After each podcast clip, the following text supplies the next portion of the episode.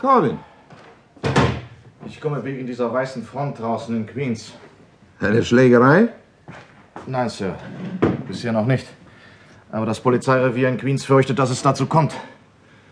Der Reviervorsteher verlangt, dass die Polizeidirektion etwas unternimmt. Was sollen wir denn da unternehmen? Die Sache ist nicht sehr gemütlich, Sir.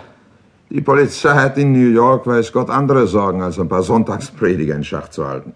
Ich weiß nicht. In Deutschland hat es auch so angefangen. Das sollte man bedenken. Und zuerst ein paar verrückte Redner, dann ein wahnsinnig gewordener Pöbel, der auf Judenhatz geht. Wenn der erste Jude in New York gelyncht wird, dann ist es zu spät, Sir. Glauben Sie, dass sich die Yankees eine Massenbewegung aufschwatzen lassen? Ich nicht, Corwin. Der Amerikaner ist sicher kein besserer Mensch als der Deutsche. Aber er hält die Meinung von irgendeinem Boss nicht für das Evangelium. Übrigens, so viel ich weiß, existiert diese Weiße Front noch gar nicht. In Boston, Sir. Und was ist passiert? Zwei Schlägereien. Die Polizei hat die Raudis festgesetzt und keinem Juden ist seitdem ein Haar gekrümmt worden. Wie viele solche Burschen gibt es denn in Queens? Zehn bis 15. Aber Sie setzen das ganze Viertel unter Druck. Sie wissen ja, wie das geht, Sir. Ja, ja. Ich kenne das Viertel. Vor zwei Jahren waren sie gegen die Chinesen und jetzt sind sie gegen die Juden, diese Helden von Queens. Nur für die Front. Da fehlt ihnen der Mut. Wahrscheinlich haben sie alle glänzende UK-Stellungen. ja, was sollen wir denn machen? Gibt es Beweise dafür, dass sich diese Leute zu Überfällen oder zu Mord verabredet haben? Dass sie andere dazu anstiften? Noch nichts, Sir. Sie werden auch niemals solche Beweise in die Hand bekommen, Corwin. Hass zu predigen ist kein Verbrechen, das gegen die Verfassung verstößt. Die Juden in Queens müssen die Sache also allein durchstehen. Antisemiten gibt es überall. Aber überall auf der Erde gibt es auch Menschen mit Herz, die so einen Hexenring im richtigen Augenblick aufbrechen. Und diese Menschen nützen dann mehr als ein ganzes Polizeibataillon.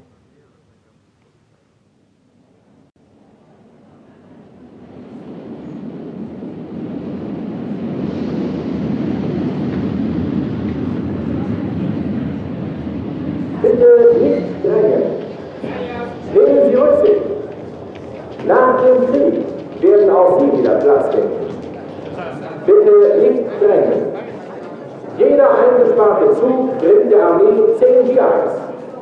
Bitte zurückbleiben. Zurückbleiben, bitte.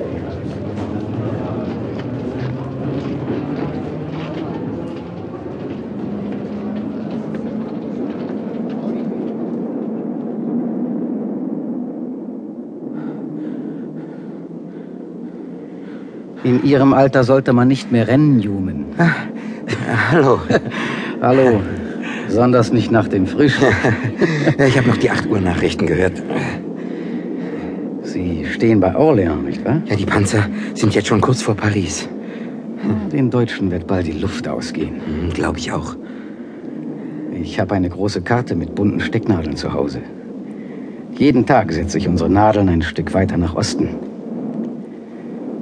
Das sollten Sie sich mal ansehen, Newman. Ja. Ja, ich werde rüberkommen, wenn ich Zeit habe. Das müssen Sie. Von meinem Wohnzimmer aus können Sie auch das Eckhaus beobachten. Das Eckhaus? Haben Sie noch nicht bemerkt, was sich dort breit macht? Ich weiß nicht, was Sie meinen, Fred. Finkelstein. Von der Konditorei? Dieser Finkelstein quartiert seine ganze Mischbuche im Eckhaus ein. Was sagen Sie dazu? Ich habe gehört, dass er das Haus gekauft hat. Sie wollen doch sicher auch, dass wir unter uns bleiben, oder nicht? Unter uns? Sind wir nach Queens rausgezogen, damit diese Typen jetzt auch rauskommen und Häuser aufkaufen? Wir müssen das Viertel sauber halten. Ja, ich habe darüber noch nicht weiter nachgedacht. Ja, das ist es eben. Die Amerikaner denken darüber erst nach, wenn sie von den Finkelsteins ausgequetscht worden sind und in der Gosse landen. Sie übertreiben, Fred. Bei uns in der Firma ist man auch gegen die Juden. Aber nur, weil unser Direktor dagegen ist. Es gibt immer mehr Menschen, denen die Augen aufgehen. Die Juden sind Gauner und Betrüger, Newman. Ja. Äh, Das habe ich auch schon gehört. Ja, aber damit ist Schluss. Wenn der Krieg vorbei ist.